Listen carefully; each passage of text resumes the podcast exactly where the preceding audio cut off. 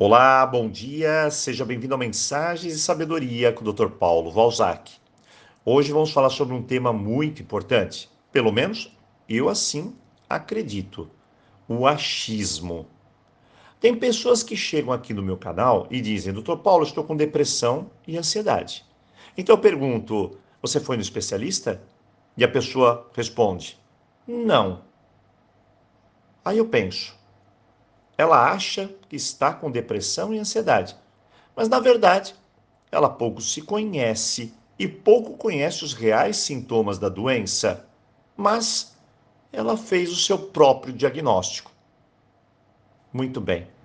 Há quem chegue e diz: Doutor Paulo, minha mãe é narcisista, meu pai é bipolar. E antes de mais nada eu pergunto: quem fez esse diagnóstico? E a pessoa responde: eu. Interessante. Doutor Paulo, eu acho que meu marido ele está pensando em se separar. Ele anda muito estranho.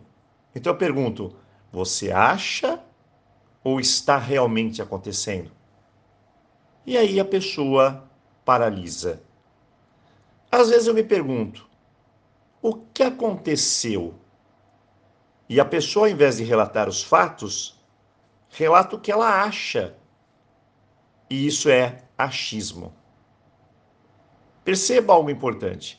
A vida é para ser vivida de forma leve e não complicada. E quando achamos, ela complica. De cada dez pessoas, eu percebo que pelo menos oito complicam a própria existência. Criam batalhas infindáveis, imaginações sem fim e uma série de situações que somente ocorrem na cabeça dela, de mais ninguém. Uma das influências dessa complexidade é o achismo. Ela acha algo de acordo com sua imaginação. Ela acha algo porque alguém, que ela mal sabe a fonte real, disse para ela. Tem pessoas que abrem uma empresa, por exemplo, porque acham que vai dar certo. Tem outras que entram num relacionamento pois acha que aquela pessoa é ideal e não se dá conta dos fatos à sua frente, tão visíveis. Se o achismo se une ao medo, pronto, temos um, uma fonte gigantesca de imaginação negativa e paralisia. Se o achismo se une aos ciúmes, temos discussões, agressões e até muita raiva. Se o achismo se une à carência, temos a codependência emocional. Se o achismo se une às superstições, temos o fanatismo. Não permita que o eu acho entre na sua vida, não. O caminho mais curto para uma vida saudável é parar de achar e sim buscar conteúdo, planejamento, entendimento e seguir em frente.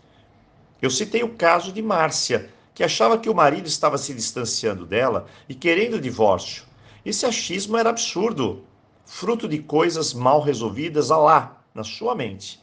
Na verdade, ele estava se distanciando por causa de problemas no trabalho e a comunicação entre ambos era fraca e nada era compartilhado.